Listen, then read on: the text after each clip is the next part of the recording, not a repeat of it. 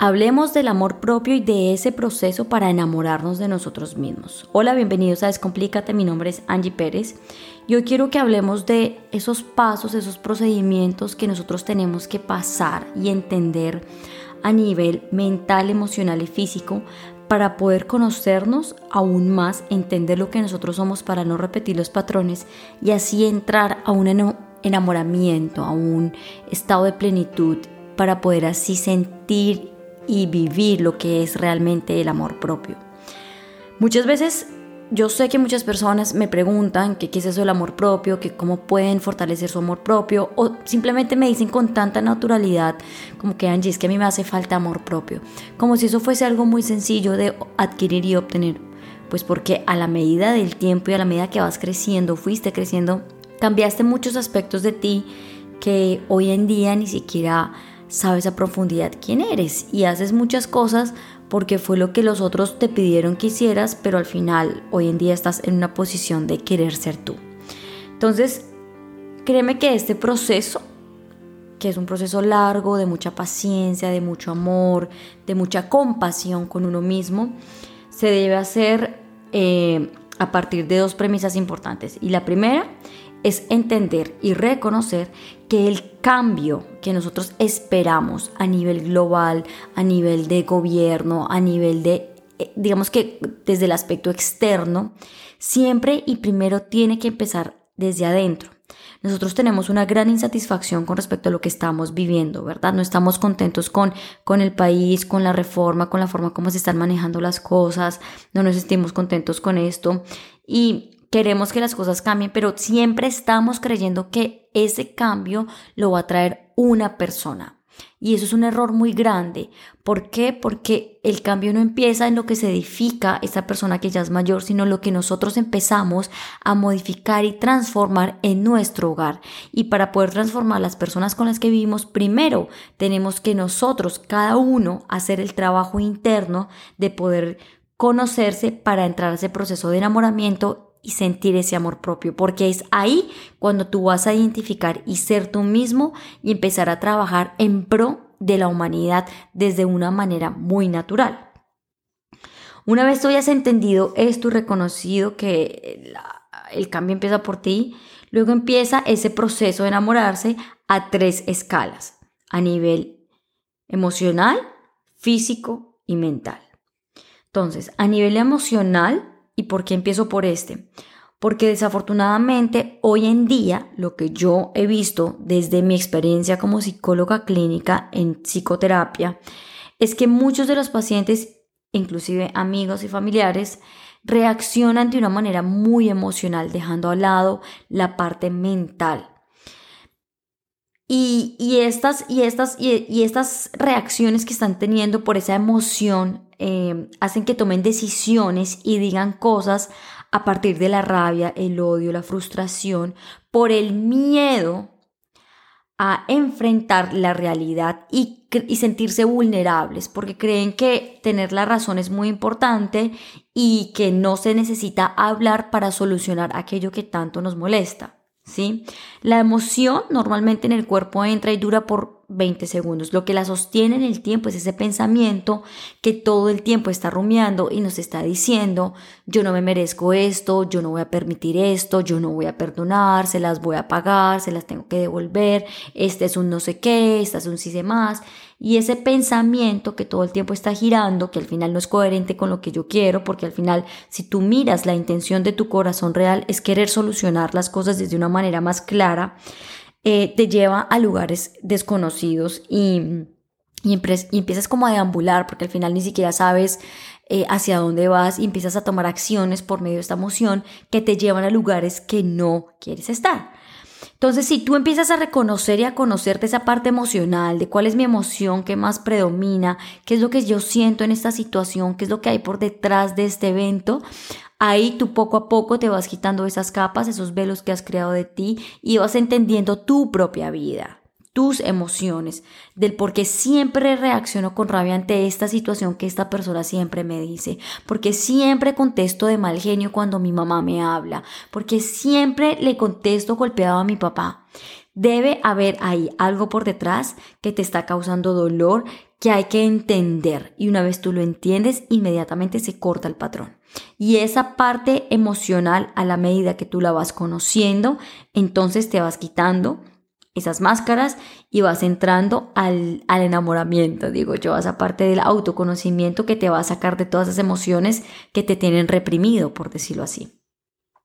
Luego de la parte emocional va muy ligado de la parte eh, física, porque obviamente tú empiezas a, a, reaccionar y a hacer un montón de acciones que pueden afectar tu cuerpo y a la medida del tiempo que tú cargas estas emociones, entonces este, empiezas a tener ciertos dolores al punto de ocasionar un daño muy grande que al final eh, ni siquiera sabes de dónde son todos esos dolores que tienes y los médicos se vuelven una locura tratándolos de entender porque son emociones reposadas, reprimidas en ciertas partes del cuerpo que no permite que la energía se movilice en tu, en tu propio cuerpo. Por eso es que se recomienda hacer tanto yoga, porque el yoga te ayuda a estar en un estado de relajación, permite que la energía fluya y te ayude a sacar absolutamente todo eso que estás cargando.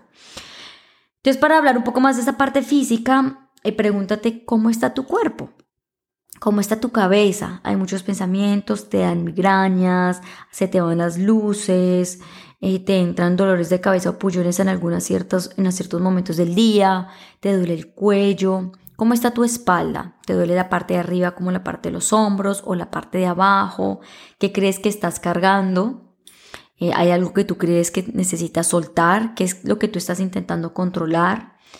Tus piernas, la pierna derecha, tu papá, hay algo que le sientas eh, rencor, rabia, odio, frustración a tu papá, que alguna emoción que le estás cargando, o si es la parte izquierda tu mamá, hay algo que toca hablar con mamá, alguna emoción que está ahí guardada que se está reflejando por medio de mis piernas. Mi estómago, el estómago ese que habla del poder propio, eh, sufres de gastritis, te duele mucho. El estómago, estás perdiendo tu, tu propio amor, tu, tu autoconocimiento, tu, tu fuerza interior para poder entregar eso al mundo lo que tú estás hecho. Te duele el pecho, el corazón, que es lo que tanto te duele, que es lo que tanto te causó dolor.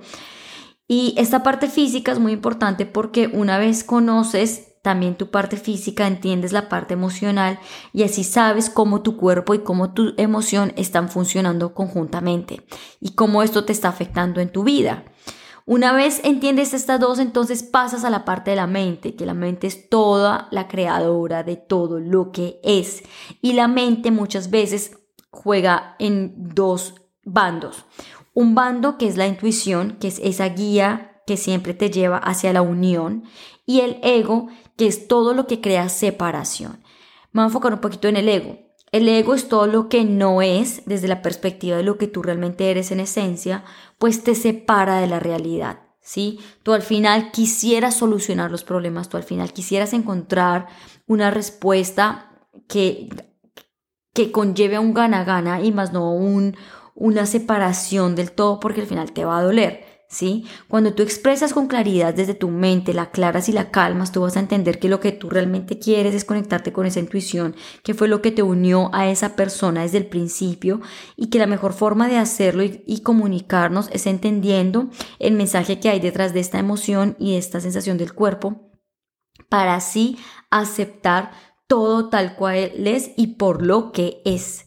La aceptación juega un rol muy importante en tu parte mental, porque cuando tú aceptas, tú no quieres cambiar. Y ese es el problema tan grande que nosotros los seres humanos tenemos, que constantemente queremos cambiar a la otra persona, las circunstancias, las situaciones hacia nuestro propio bien. Pero si nosotros aceptamos, entendemos que todo pasa en orden perfecto y que tiene que ser así porque algo nos va a enseñar o por el contrario es un beneficio para nosotros, eh, entendemos que que la vida es perfecta, sí, que es una parte necesaria para poder trabajar. La manera de calmar la mente siempre se puede hacer por medio de ejercicios de respiración, por medio del yoga, hacer ejercicio, cocinar, hacer algún hobby que a ti te guste. Por eso es que yo promuevo mucho y si me has escuchado mis audios, yo siempre digo que es supremamente importante que tú hagas aquello que a ti te apasiona, porque cuando tú te reactivas en eso que tanto amas, es ahí cuando tú empiezas a traer claridad a tu mente y por tanto en tu vida, porque entras en un estado de silencio de no juicio y aceptas todo por lo que es.